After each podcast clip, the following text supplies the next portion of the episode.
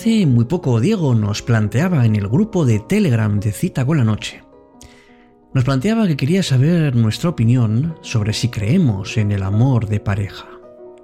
Cuando uno se quiere a sí mismo y desconfía de ese sentimiento, porque siempre es igual. Hay una etapa de enamoramiento, después eh, hay una química cerebral que se va distorsionando la realidad durante nueve meses o un año, luego llega la convivencia y al final uno acaba haciéndose egoísta y solo quiere lo que le gusta. ¿Qué pasa con ese amor de pareja? ¿Qué pasa en esta sociedad en la que todo se compra y todo se vende? Y todo depende de la oferta y la demanda. ¿Por qué también ponemos los sentimientos al mismo nivel que los objetos? No podemos objetivar el amor, porque si lo hacemos objeto, es que lo utilizamos y solamente lo queremos para satisfacer nuestras necesidades, para suplir alguna carencia o simple y llanamente porque queremos tener compañía. Todos queremos ser amados, pero ¿cuántos estamos dispuestos a hacer algún esfuerzo para dar amor? Porque para conseguir que sea verdadero, no es suficiente ni tener un buen aspecto, ni tener magnetismo con las personas, no es tener una serie de cualidades que, bueno, pues que todos deseamos tener. El amor verdadero se consigue con una disposición, con una capacidad, con una habilidad que se va construyendo día a día y desde luego no sin esfuerzo. Porque amar y ser amado no es nada fácil. Hay que ser humildes, hay que tener fe, hay que ser valientes y sobre todo constantes. El hambre de amor refleja la soledad interior y la necesidad de aferrarse a alguien para no perderse. Porque llevamos muy dentro ese sentimiento tan antiguo que nos hace necesitar superarnos. El sentimiento de separación es muy complicado pero también es muy humano. Y cuando nos independizamos de él, entonces encontramos nuevas formas de superar esa soledad interior. El amor verdadero exige guardar la individualidad, pero nunca ser egoístas. Exige mantener nuestra integridad y no ser esclavos de la pasión, porque el amor solo existe si es en libertad. Además, no tiene necesidad de recibir. No tiene intención de hacer sacrificios ni privarnos de algo que nos pertenece. El amor es una expresión de fuerza y de riqueza. Y en el amor de pareja uno se entrega a sí mismo como expresión de toda su riqueza interior por eso es muy importante en una relación sana tener una vida plena y estar realizados como personas. El que no puede amar no ha superado todavía la dependencia ni el deseo de obtener algo de los demás. Porque el amor verdadero es respetar a otro, viéndolo tal cual es, favoreciendo su crecimiento y su desarrollo para que alcance lo que desee. Conocer al otro nos permite ver más allá de los comportamientos que tiene. Porque amar es una experiencia de unión que va mucho más allá de las palabras y del pensamiento.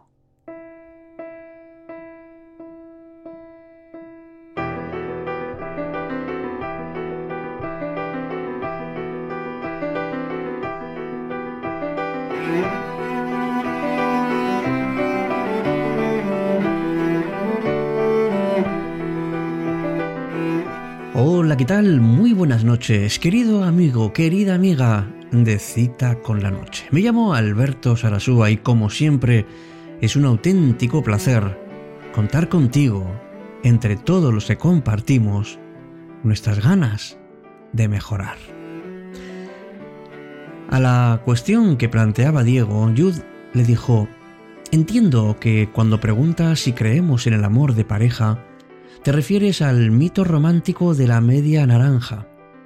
Personalmente no creo en las medias naranjas, ni almas gemelas, ni cosas por el estilo, ya que son formas de comprender las relaciones románticas desde la incompletud, desde el conformismo al estancamiento personal.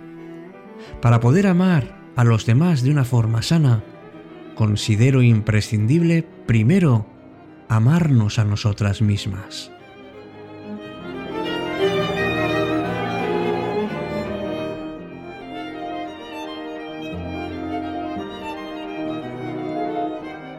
Emprender el viaje hacia el interior, encontrarnos, reconocernos, conectarnos y crecer a nivel personal desde aquí puedo empezar a compartir de una forma comprometida, es decir, el compromiso siempre va de dentro a fuera.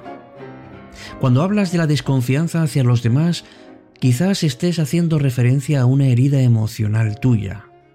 A menudo pasa que no nos atrevemos a mirar nuestras heridas emocionales y esperamos que la magia actúe por sí sola, que se solucione espontáneamente, que otros lo arreglen, Generamos expectativas con la vida o en las relaciones y esto genera mucha frustración.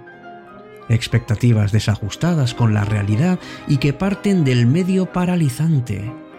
La única forma de atajar esto es parando y con valentía mirando en nuestro interior. Desde aquí puedo tomar conciencia de mí misma, comprender, ser compasiva, sanar o ajustar expectativas para con los demás.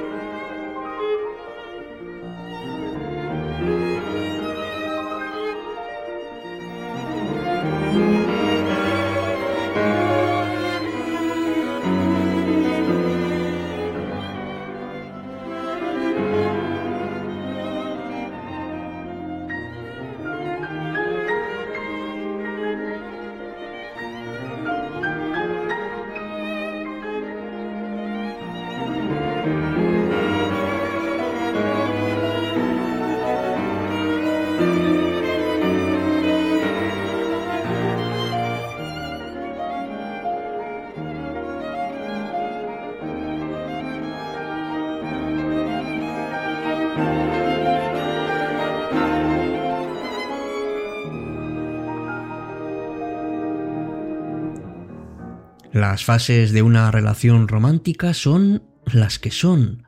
Durante el enamoramiento, aún así, cuando estamos alineadas con nosotras mismas, podemos ser más realistas. No obstante, tampoco pasa nada por volvernos locas una temporada, dejarnos llevar por la espontaneidad del momento, fluir con los sentimientos y con la otra persona. El problema es que cuando yo empiezo a esperar que la otra persona cubra mis vacíos, el problema, por tanto, no es el enamoramiento, sino las expectativas.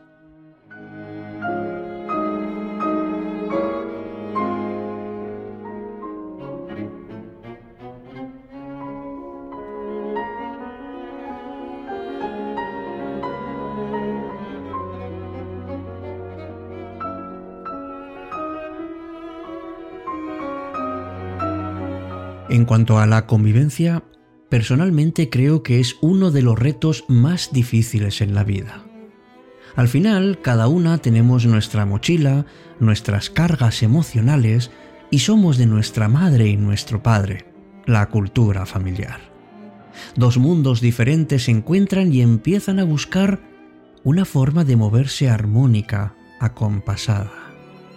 Si partimos de nuestro alineamiento, puede ser relativamente fácil con unas buenas habilidades de comunicación, las dificultades se superan, se aprende conjuntamente y todas las partes crecen. La convivencia es saber dar y saber recibir. Si somos egoístas, no funciona. Si somos altruistas, tampoco. La relación tiene que estar en equidad y que todas las partes estén comprometidas en el dar y en el recibir. Claro, aquí la otra persona al final es un espejo y refleja nuestras propias debilidades, nuestros miedos más profundos, y nos confronta con nuestras heridas emocionales. Todo esto se puede abordar desde la pereza y el hermetismo personal o desde la alegría de una nueva oportunidad de crecer como persona.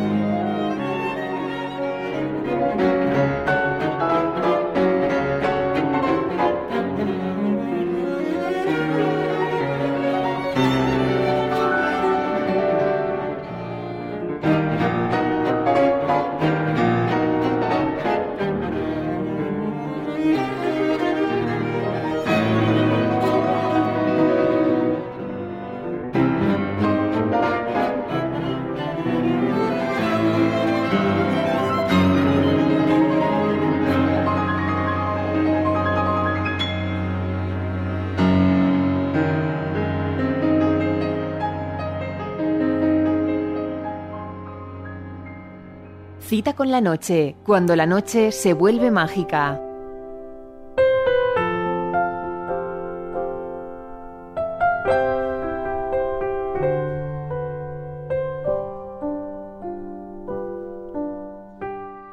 Por último, concluye Jude, creo que es importante asociar otra idea a las relaciones que va en contra de los mitos eróticos románticos que nos han inculcado culturalmente. El para toda la vida. No.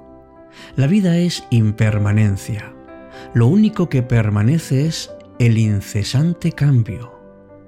Las relaciones van y vienen. Nacemos y morimos constantemente. Pero como sociedad nos negamos a aceptar esto y generamos duelos que nunca cerramos. Desde mi punto de vista, cada persona que nos encontramos es un regalo que nos muestra un aprendizaje. Una vez adquirido, la relación debe transformarse. No digo que siempre se tenga que acabar, pero igual transita entre amor pasional, amor afectivo, amor incondicional, amor fraternal. ¿Por qué forzamos a que una pareja tenga que estar siempre de la misma forma? Puede haber idas y venidas, subidas, bajadas, loops. La relación es algo vivo y cambia a cada momento. Y también puede morir. Saber conectar con el presente, por tanto, es fundamental.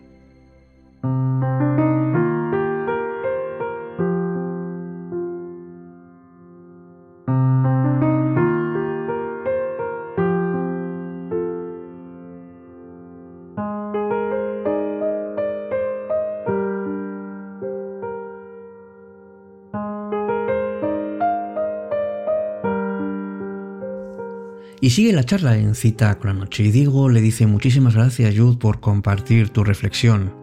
En muchísimos aspectos que has indicado me veo completamente identificado. Tal vez el que más me ha llegado sabiendo y siendo consciente que está ahí, pero que no he sabido sanar, es la herida. Y esta me hace perder la ilusión y desconfiar, ya que no quiero volver a vivir fantasmas pasados incluso aunque el causante haya sido yo.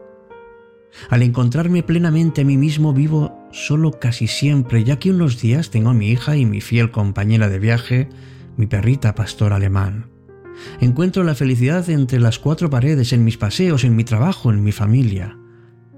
Pero muchas veces llega la tarde, la noche, y sientes esa soledad, ese vacío ese momento durmiendo en el que te despiertas a media madrugada y sientes esa soledad, el cariño de tu perrita, pero nada ni nadie cerca. Como bien dice Yu, todos tenemos una mochila, heridas de vida, y creo que el ser humano no está hecho para vivir solo.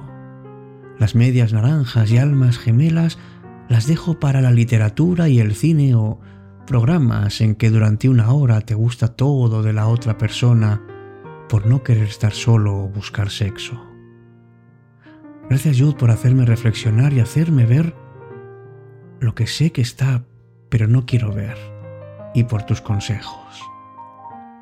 También es cierto que cuando conocer a alguien, el listón ha subido muchísimo y deseas que a nivel personal tenga unas bases similares a las tuyas, alguien con quien poder hablar profundamente de temas complejos, de alguien fuerte emocionalmente, en fin, nos volvemos exigentes.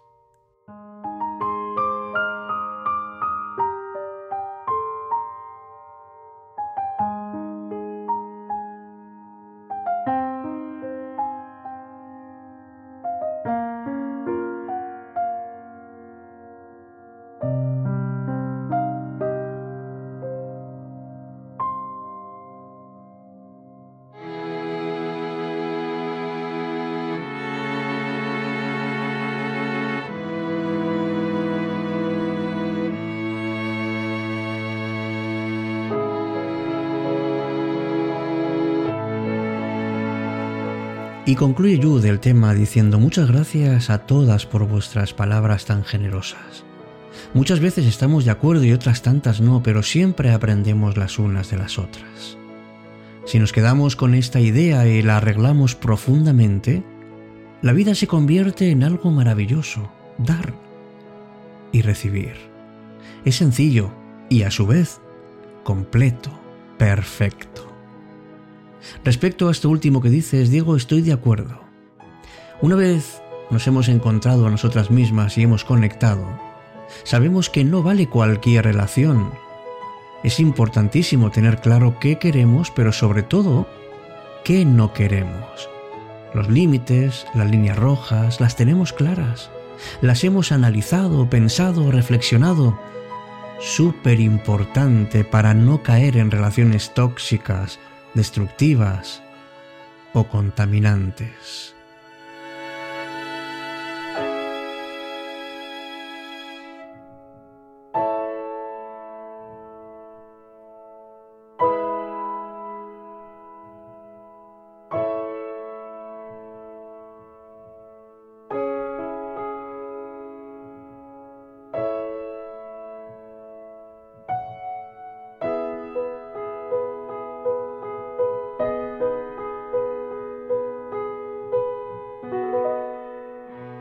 Cada vez que iniciamos una relación amigos nos decimos que ya está, que ya hemos encontrado el amor.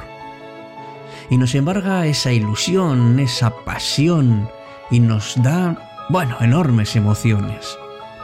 Pero cuando pasa el tiempo, resulta que uno piensa que igual no era el amor verdadero. Porque uno no puede decir que ama hasta que no se conocen sus demonios, su ira, su enfado y sus contradicciones. Hace falta amar de verdad para comprender que en una relación no todo es bonito, hay también caos y hay también explosiones. Hay muchos tipos de amor, pero el verdadero amor empieza por el amor por uno mismo. Es decir, no puedo decir te quiero sin haber dicho primero me quiero.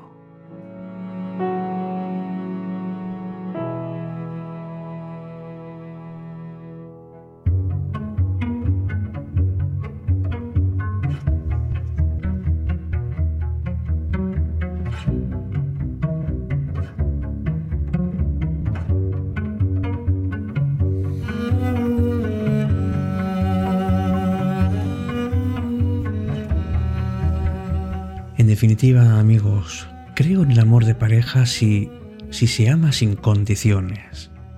Porque no nos gusta todo y es normal de nuestra pareja. Las diferencias hacen que sea más hermoso el amor, que sea más complementario, que no idealicemos, que no vivamos en una mentira. Porque amar no significa necesitar, amar significa preferir No hay nada más reñido con el amor que la propia dependencia, y nadie en la vida tiene la responsabilidad de completar lo que nos falta. No necesitamos amigos, preferimos. Y no consiste en no tener problemas, sino sobre todo en saber solucionarlos. Porque el amor, amigos, no sale de repente, se va construyendo poco a poco, escuchando, dialogando, estableciendo además los límites emocionales, todo aquello que no debemos tolerar, las verdaderas líneas que nunca hay que traspasar. Y al verdadero amor no se le conoce por lo que exige, sino sobre todo por lo que ofrece. Buscar y encontrar una pareja puede ser más fácil de lo que pensamos, pero el amor verdadero no solo se encuentra, sino que hay que trabajarlo día a día para hacer de ese hallazgo un proyecto y así poder dar forma a la felicidad. Buenas noches, gracias por todos tus comentarios, gracias por participar, por ser parte del programa. Gracias también por tu aportación, porque cita con la noche es ya algo más que palabras que se pierden. Hasta nuestro próximo encuentro, aquí, en cita con la noche.